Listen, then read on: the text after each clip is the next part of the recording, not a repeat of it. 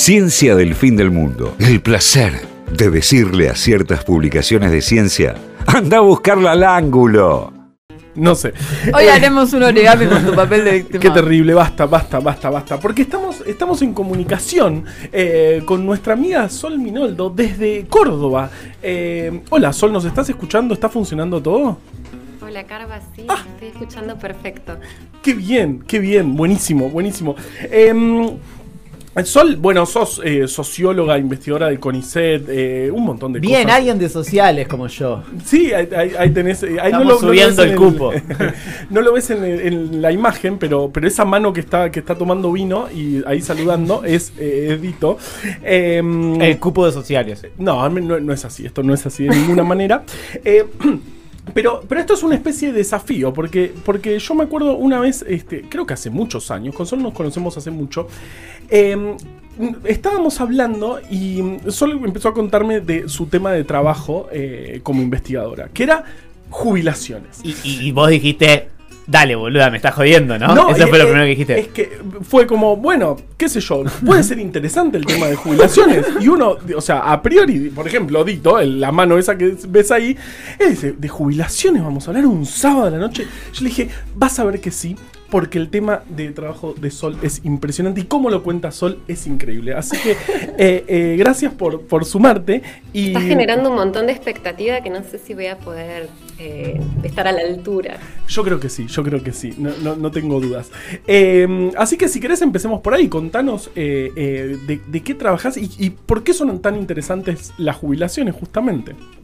Vale. Bueno, a ver, cuando yo empecé a trabajar con jubilaciones allá por el año 2006, Ujú. hace un montón de tiempo, tenía una idea como intuitiva de lo que iba a investigar, pero realmente me fui encontrando con un montón de cosas. Y una fue una cuestión demográfica muy antiintuitiva para quienes estamos en Latinoamérica y todavía pensamos las distopías de población en el sentido de la superpoblación. ¿No? Todavía es una distopía que tiene su, su cabida, aparece en el cine y nos la creemos. Y lo que está pasando en Europa en realidad es precisamente lo contrario. Ajá. Eh, lo que se conoce como la- el envejecimiento de las poblaciones tiene que ver con que cambian las dinámicas por las que las sociedades se reproducen, empieza a morirse menos la gente y sí, en una primera etapa, sobre todo cuando se mueren menos las niñas, las poblaciones se multiplican muchísimo más que antes. Antes eh, no es que las personas no nacían, digamos, muchas personas, lo que pasaba era que se morían. Se morían Y muchísimo. que se morían significaba que pasaban poco tiempo en una población, pero también que no llegaban a la edad de reproducirse. Claro. Ambas cosas, ¿no? Eran Claro. como lo que llamamos poblaciones ineficientes, entonces, en términos, digamos, de producción de la vida. Entonces, cuando eso cambia, cuando nos dejamos de morir, empieza a producirse una explosión demográfica que cuando se modifica, cuando cambian los patrones de fecundidad. Pero resulta que al cambiar los patrones de fecundidad y nacer menos niñas y vivir más tiempo, se modifica la estructura por edades de las poblaciones. Donde antes teníamos una forma de pirámide, donde veíamos que siempre las niñas y las jóvenes eran la mayoría, eso cambia. Y las poblaciones dejan de crecer. Esa es como la, solución al supuesto problema distópico de un crecimiento sin fin.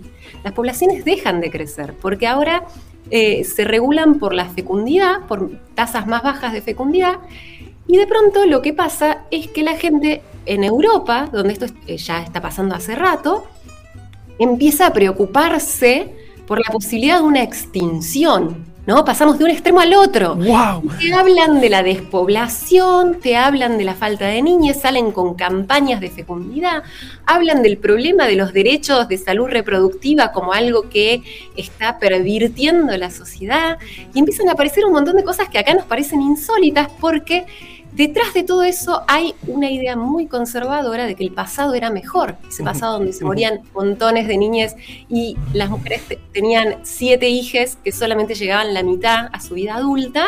Ese era ese pasado fabuloso donde había un montón de infancia alegre y ruidosa. Y ahora es todo muy triste, muy gris, porque las personas mayores empiezan a ser eh, una parte más importante en términos relativos, no en términos de porcentaje, de la población. Por ¿Y cuál suerte, no. problema? Por suerte plantean campañas de fecundidad y no campañas de, de asesinato en masa de personas mayores, ¿no? No Digo, porque creas, viniendo también- de, también hay de- eso, del centro del mundo no me sorprendería, ¿eh? Por ejemplo, han llegado a decir, eh, por ejemplo, la, la ex eh, directora del FMI, eh, que, que Una copada. tanto acá, llegó a decir que eh, la verdad es que la gente vivía demasiados años y hubo un funcionario de Japón, Japón es el país con más envejecimiento en el mundo, que dijo que sería bueno que la gente se empezara a morir. Y de alguna manera la gente grande, ¿no? Menos y de alguna yo, manera dijo. estaban sugiriendo casi que se suiciden de forma solidaria. Y hay una idea detrás. Es un nuevo programa de gobierno, el suicidio solidario, ¿viste? Como... Suicidar. Sí, sí, sí, es como una especie de suicidio altruista, porque en el fondo está la idea de que el envejecimiento de las poblaciones quiebra completamente y hace imposible los sistemas de pensiones. Claro, porque te revienta el ANSES. Claro. Y ahí es donde llegamos a mi tema de investigación y cómo esto está relacionado. Y entonces, cuando yo me encuentro con este supuesto problema del envejecimiento, pensaba, qué loco, a ver, todos vamos a ser viejes, entonces es como un poco raro esto de pensar como hay gente que es una carga, que son otros, pero nosotros también somos potencialmente viejes, simplemente estamos en otro momento de la vida, no son dos grupos que nos enfrentamos, ni siquiera es el típico problema de dos clases sociales diferentes con intereses distintos. Somos Porque vamos todas a personas llegar. que envejecemos. Claro, claro. Entonces, me parecía un poco rara esa idea de que los sistemas eh, no, no se podían financiar y, y no había plata para todos para poder pagar las jubilaciones y no estaba alcanzando cuando en el medio pasó algo. Digamos, los patrones demográficos estos que yo les contaba recién que se modificaron, se modificaron al mismo tiempo que la productividad, la creación de riqueza también explotó. Entonces, somos más que antes y, en- y hay, digamos, no se estiró lo suficiente la producción, falsísimo. Me empecé a dar cuenta de que lo que estaba pasando era que eh, había un problema de fondo de redistribución, de distribución, en este caso entre edades. Y entonces empecé a encontrar que quienes hablaban de los problemas del envejecimiento y la relación del problema del envejecimiento de las pensiones eran casi siempre perspectivas muy técnicas, carentes de una teoría social de fondo, de una preocupación e inquietud por políticas sociales y que hablaban de que básicamente ajustar los sistemas de jubilaciones, eh, como, bueno, por lo menos no estaban pidiendo eh, matar ancianes, ¿no? Pero, pero sí ajustar los sistemas de jubilaciones y, y- o eh, pensar en que, en que cambie eso, ¿no? En que vuelvan a nacer más niños y siga la explosión demográfica hasta no sé cuándo.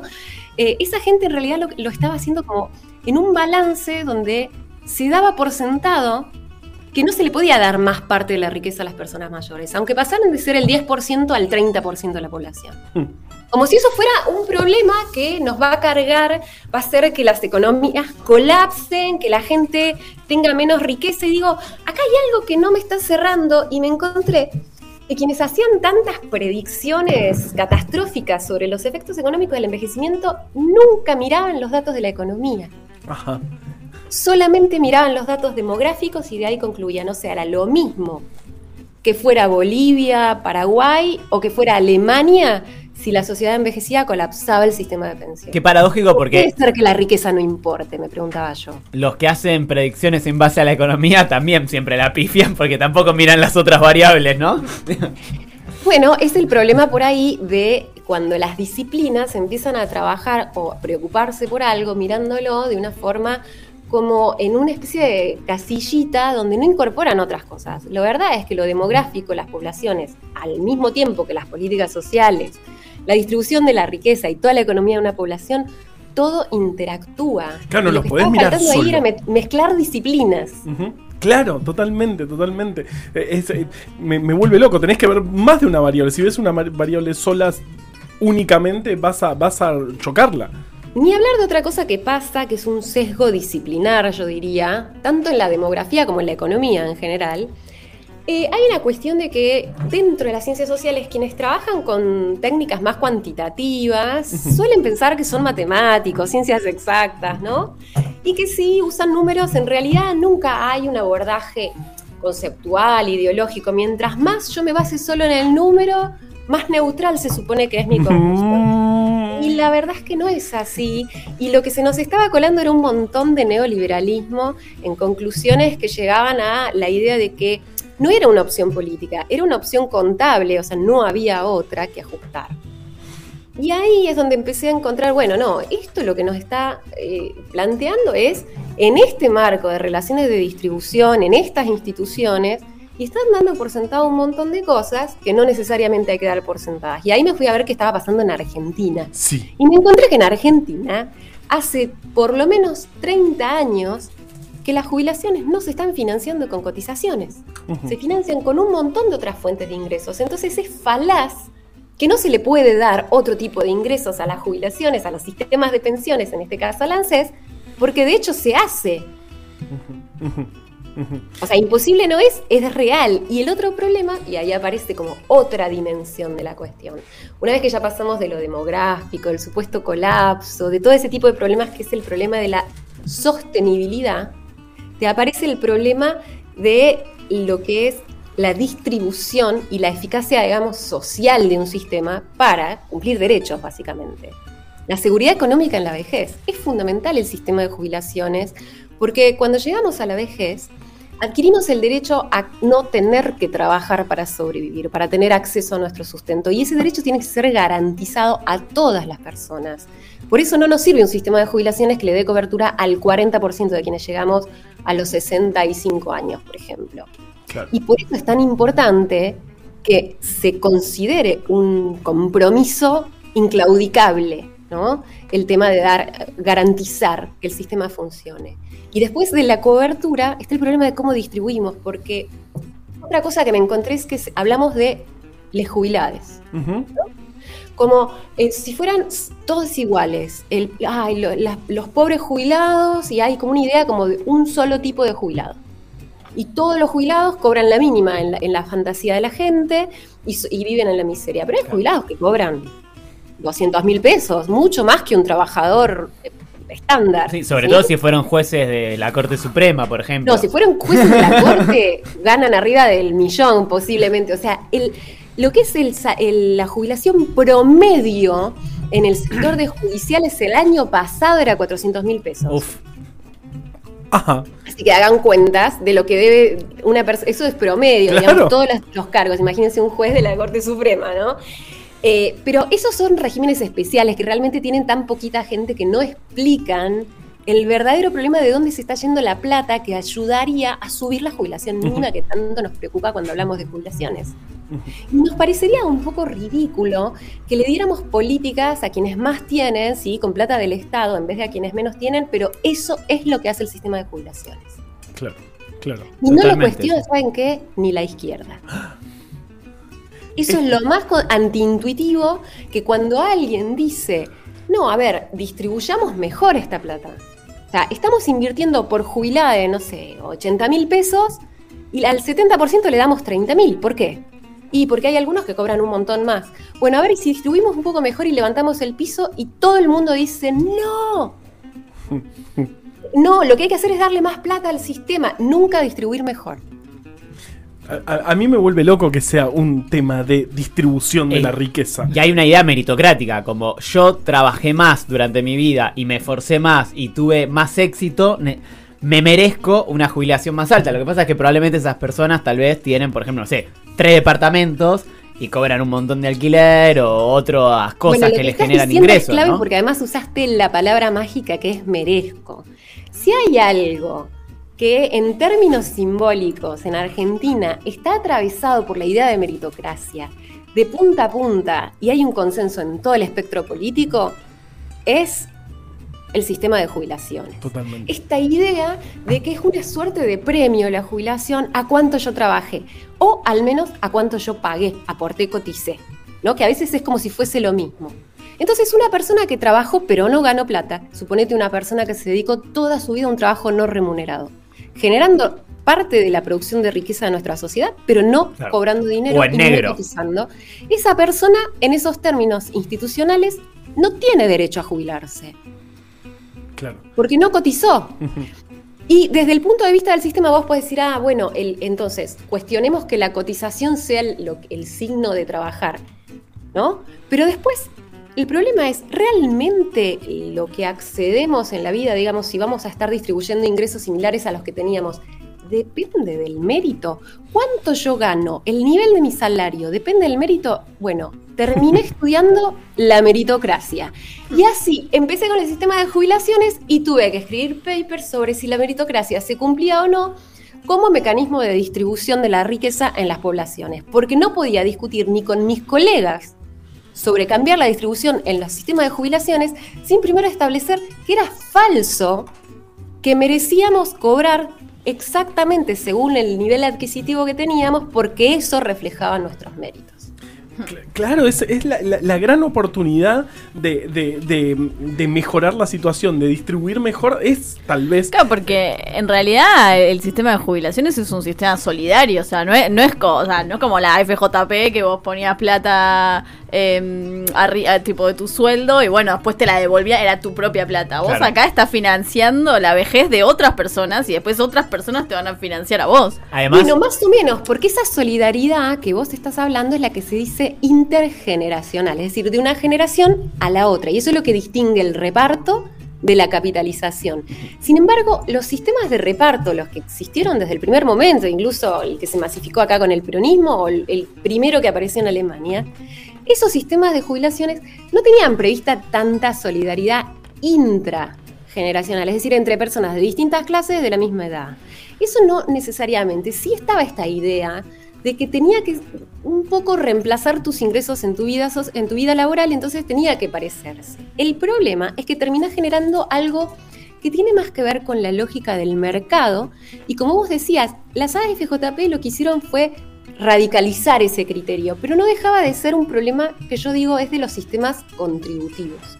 Porque el sistema que se basa en la cotización para acceder y que se supone que se basa en la cotización para financiarlo, reafirma constantemente esta idea de que si yo cotizo, tengo derecho a, en función de cuánto cotice. Pero en el fondo, hay dos problemas. Uno es esto que decía recién eh, el compañero, de que en realidad no necesariamente depende del mérito, ¿no? Digo, hay personas que no acceden a buenos salarios porque no tuvieron igualdad de oportunidades, porque mm, a lo mejor tuvieron que trabajar durante su infancia, tuvieron otras condiciones, bueno, mil razones que son socioeconómicas y son colectivas y generan desigualdad. Y después está otra cosa que él también dijo. Si yo tuve mucha plata, si yo, por ejemplo, tengo un buen sueldo a lo largo de mi vida, posiblemente me voy comprando un departamento, llego con casa propia a la vejez y el día que estoy, que soy vieja, no vivo solo de mi jubilación, tengo algunos gastos resueltos y hasta posiblemente si tuve hijos los mandé a la universidad, tienen altos ingresos y tengo una red de contención social si un día me hace falta algo, que la persona pobre, que vivió pobre toda su vida, cuando llega a la vejez no lo tiene. Claro.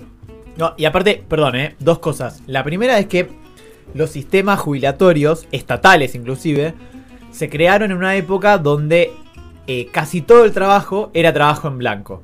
Digamos, que es un problema de la diferenciación del capitalismo industrial de la década de oro, digamos, del capitalismo, que es la década del 50 y década del 60, y hoy, donde con suerte el 50% de los trabajadores están dentro del trabajo formal que pagan aportes. Y el otro Bueno, punto...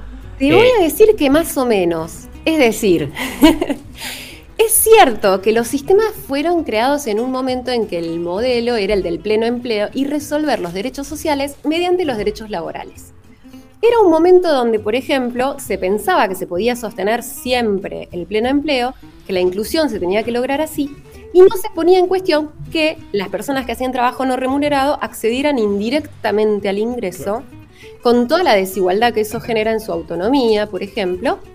Y también era una cuestión que fue pensada primero en Europa. Cuando esto se importa, ¿sí? ese modelo llega a Latinoamérica, llega a poblaciones, a sociedades que no son como las europeas. Entonces, la verdad, verdad, es que en América Latina, cuando se implementan ese tipo de sistemas, sin hacer una adaptación a la realidad local, lo que termina pasando es que se hace como si hubiera pleno empleo cuando no lo hay, porque la informalidad, el trabajo no registrado es un problema estructural. Esa idea de que en el pasado hubo pleno empleo es más o menos falsa en América Latina. Y en el caso de Argentina, sí, evidentemente que hemos tenido algunos tiempos un poco mejores, Mm. pero tampoco es que había pleno empleo. Bueno, digamos, Entonces, 3% también que igual fue un de- sistema un poco como desocupación, con ¿eh? exclusión. ¿Se entiende? Espectacular. Em, vos tenías otra, otra pregunta. Dije, No, no, esto que también la idea del mercado. Por ejemplo, eh, la meritocracia no siempre refleja después el nivel eh, adquisitivo de las personas. Por ejemplo, quienes estudiamos una carrera y hoy somos docentes, tenemos un grado de aportes al sistema jubilatorio que es infinitamente inferior al de personas que estudiaron, por ejemplo, programación, que es algo que hoy en el mercado está muy valorado y aportan mucho y después van a tener una jubilación muy buena, pero eso no refleja realmente ni el grado de estudio ni de trabajo, sino que refleja los momentos del mercado, ¿no? Entonces, Pero me encanta esto que trajiste porque, bueno, una de las cosas que más me terminó apasionando es esta idea tan falaz que eh, ha- habla de la hegemonía del capitalismo, de que en realidad lo que el mercado premia es el mérito. Y como bien decís vos, el mercado no necesariamente premia el mérito, el esfuerzo. Es más, ni siquiera premia necesariamente lo que es útil. Sabemos muchísimos casos de cuestiones que son sumamente rentables y muy poco útiles socialmente. Entonces podemos tener personas haciendo cosas súper útiles y trabajando por monedas. Y por otro lado, hay más que eso. O sea, no es solo que el mercado, por ejemplo, muchas veces premia eh, la viveza y la trampa. No es solo que en realidad eh, entre quienes estudiamos está, digamos, es muy random lo que de pronto el mercado va a decir que es valioso. Es que incluso llegar a estudiar a veces puede ser mucho menos relevante que heredar dinero y tener un capital. Pero además, entre quienes llegamos a estudiar hay desigualdades. Llega una minoría muy chiquita y no depende solamente del esfuerzo llegar a estudiar, sino también de haber tenido ciertas oportunidades y cierta formación previa. Entonces, cuando vemos incluso qué pasa con los logros educativos en la escuela secundaria, ¿sí? vemos que la clase social, el origen social tiene un peso enorme en las oportunidades de las personas. Entonces, pensar que una persona que trabaja nueve horas por un salario mínimo no se está esforzando, cuando esa persona posiblemente realmente no tuvo otra oportunidad de hacer otra cosa y cuando ese trabajo puede tener una gran utilidad social, es algo que es parte de un pensamiento impuesto por un sistema que le conviene que pensemos así. Terrible, terrible. me gusta, me- me- tengo un montón de eh, un montón de conclusiones. Primero, qué mal exportar, qué mal nos va cuando exportamos cosas de- del centro del mundo como si fuesen funcionaran también acá. ¿Cu- ¿Cuántos problemas nos trajo excepto eso? el ajedrez. Eso, ay, Dios. No sé. Luego dijiste exportar, pero querías decir importar. Dije exportar, exacto. Igual yo tengo problemas con las cosas que son dos, viste, que no Yo- sé cuál no te burles de mis problemas. No, yo, yo tengo el mismo problema. tengo te un punto en la mano que me dice cuál es la derecha. Este punto de acá, te lo juro. Eh, no, está, te- no sé, por alguna razón se me hizo un puntito en la mano. Eh, qué, qué bueno escucharte, Sol. Eh, la verdad que. Sí, una eh, genia. Aparte una re genia. clara. ¿Viste? Yo que no entiendo nada de esto. ¿Viste? Yo les dije No, eh, que estaba buenísimo a- hablar de jubilaciones. Estamos recontrapasados de tiempo. Pero mega. ya mega, mega, mega, mega. Así que nos quedan un montón de cosas para hablar con vos. Eh, así que para mí, si querés. Para mí volvé. podés- Para mí, vos- O Cuando quieran. Un podemos placer ir a. Córdoba. O podemos, O podemos ir a ir Córdoba. a Córdoba. Sí. Encantado, yo acá les puedo recibir. Me encanta, Listo. me encanta, me No se encanta. diga más.